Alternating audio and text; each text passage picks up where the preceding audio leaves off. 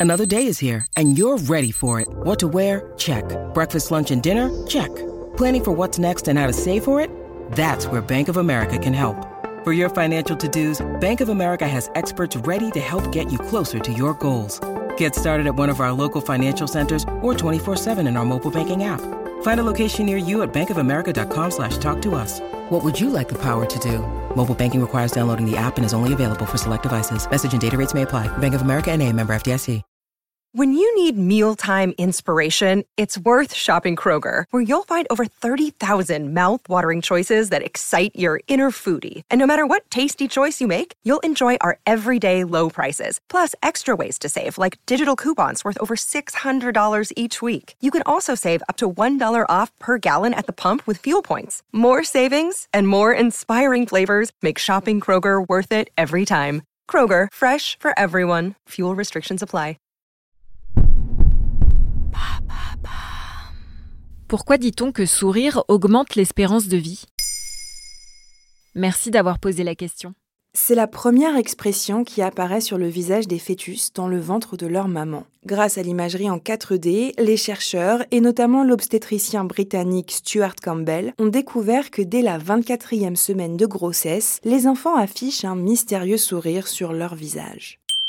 Un sourire qui ne s'efface pas après la naissance, puisqu'en moyenne, les enfants sourient 400 fois par jour, un chiffre qui dégringole en vieillissant, puisqu'on estime qu'un adulte ne sourit que 20 fois par jour.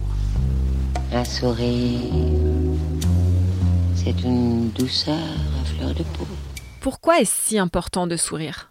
Selon les chercheurs, le sourire entraîne une cascade de bienfaits dans notre corps. Comme l'explique Didier Grandjean, professeur à la faculté de psychologie de l'Université de Genève, dans les pages du magazine Ça m'intéresse, le sourire n'exprime pas seulement un sentiment de bien-être, il augure clairement d'une meilleure santé. L'activation des zygomatiques active le circuit de la récompense. Si on sourit, le cerveau en conclut que l'on éprouve un sentiment de bien-être. Conséquence, le niveau de cortisol associé au stress diminue. Lorsqu'on sourit, le cerveau libère aussi des endorphines qui sont de puissants antidouleurs. Et oui, le sourire peut donc diminuer notre sensation de douleur. Mais quel rapport avec l'espérance de vie? Dans une étude publiée par la Wayne State University aux États-Unis et publiée dans la revue Psychological Science en 2010, des chercheurs ont découvert qu'un adulte qui sourit fréquemment gagnerait 7 ans d'espérance de vie. Pour parvenir à cette conclusion, ils ont étudié 230 photographies de joueurs de la Ligue américaine de baseball prises en 1952. Ils les ont classées en trois catégories. Ceux qui souriaient franchement, ceux qui ne souriaient pas et ceux qui souriaient timidement.